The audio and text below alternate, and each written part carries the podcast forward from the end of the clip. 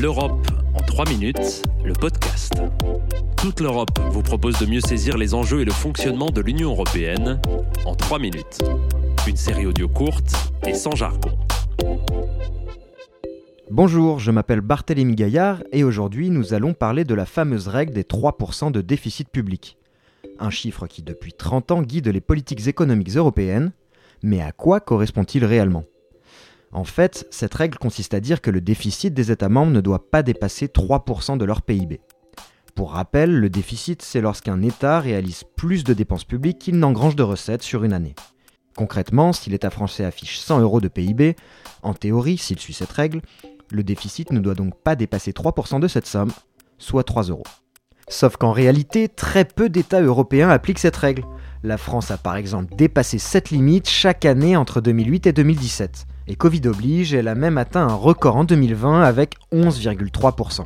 De quoi se poser deux questions. D'abord, pourquoi avoir fixé cette règle? Et ensuite, pourquoi est-elle aussi peu respectée? Pour bien le comprendre, remontons à la genèse de ce débat sur le juste niveau de déficit né de l'histoire du continent. Dans les années 30, l'hyperinflation mène l'Europe à la crise, puis à l'instabilité politique, et enfin à la guerre. Les principales puissances européennes, l'Allemagne en tête, insistent donc sur la nécessité de maîtriser cette inflation. Or, pour ce faire, la meilleure solution reste de limiter les dépenses publiques, un principe acté lors du traité de Maastricht en 1992. Si Berlin a poussé en ce sens, le seuil des 3% a été proposé par Paris, de manière arbitraire pour ne pas dire hasardeuse. En 1982, le déficit français atteint en effet 100 milliards de francs, une somme qui correspond à 3% du PIB de la même année. Fraîchement arrivé au pouvoir, le président Mitterrand en fait une ligne rouge à ne pas franchir.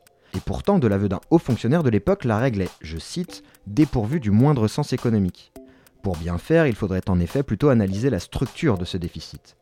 Mais malgré ces critiques, cette règle sera reprise sans plus de nuances au niveau européen. Sans nuance et sans trop de succès d'ailleurs. Si en théorie les États membres trop dépensiers s'exposent à une procédure d'infraction, l'Italie et le Portugal sont par exemple passés par là, aucun État n'a encore été condamné aux amendes qui concluent normalement ces démarches. De quoi décrédibiliser une règle d'ailleurs de plus en plus contestée. Les dernières crises économiques, des dettes souveraines ou du Covid-19 ont en effet acté une évolution idéologique en Europe. Pour les États, la priorité, c'est désormais la relance économique, qui passe par des investissements publics. Sans craindre une inflation non maîtrisée, les taux d'intérêt auxquels les États européens empruntent actuellement étant nuls, voire négatifs. Alors même qu'elle était donc à l'origine de cette règle des 3%, la France pousse notamment pour la supprimer, signe que les temps ont changé. Retrouvez l'Europe en 3 minutes, le podcast sur www.touteleurope.eu et sur votre plateforme d'écoute préférée. Partagez-le, commentez-le et à très vite pour un prochain épisode. L'Europe en 3 minutes, le podcast.